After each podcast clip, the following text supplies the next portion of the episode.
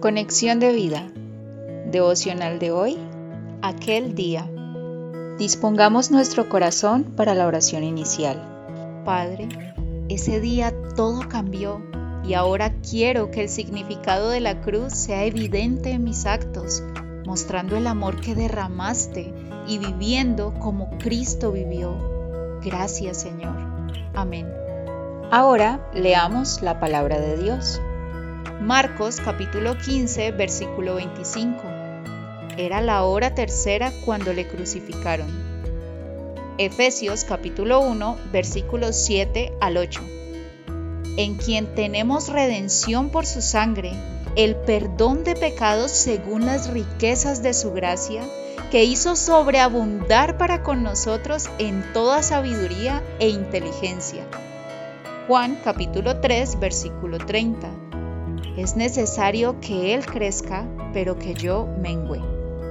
La reflexión de hoy nos dice, aquel día, en aquella hora, Cristo murió por nuestros pecados y con su sangre pagó nuestro rescate, pues éramos esclavos del enemigo y del pecado. A partir de aquel día todo cambió. La historia de la humanidad no fue igual y también nuestra historia debe cambiar si hemos aceptado el regalo maravilloso de la salvación creyendo en Cristo Jesús.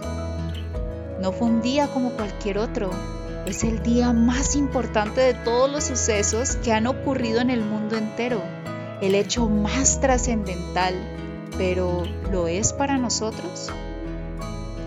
Lo que sucedió aquel día se hace efectivo en nuestra vida cuando aceptamos a Jesús como nuestro Señor y Salvador, cuando aceptamos que lo que ocurrió ese día tiene que ver con cada uno de nosotros.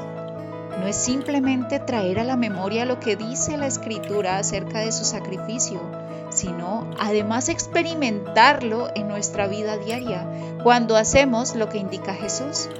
Y decía a todos, si alguno quiere venir en pos de mí, niéguese a sí mismo, tome su cruz cada día y sígame. Lucas 9:23.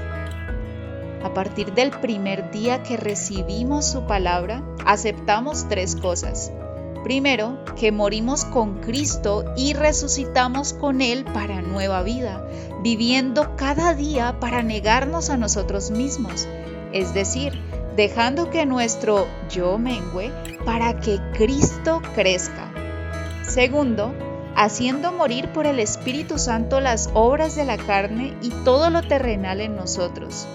Y por último, tomando el compromiso de predicar su palabra, de seguir sus pasos en servicio, anunciando el Evangelio de Jesucristo. Romanos 8:13, Colosenses 3, versículos 5 al 7. Entonces, ¿estás experimentando lo que pasó aquel día?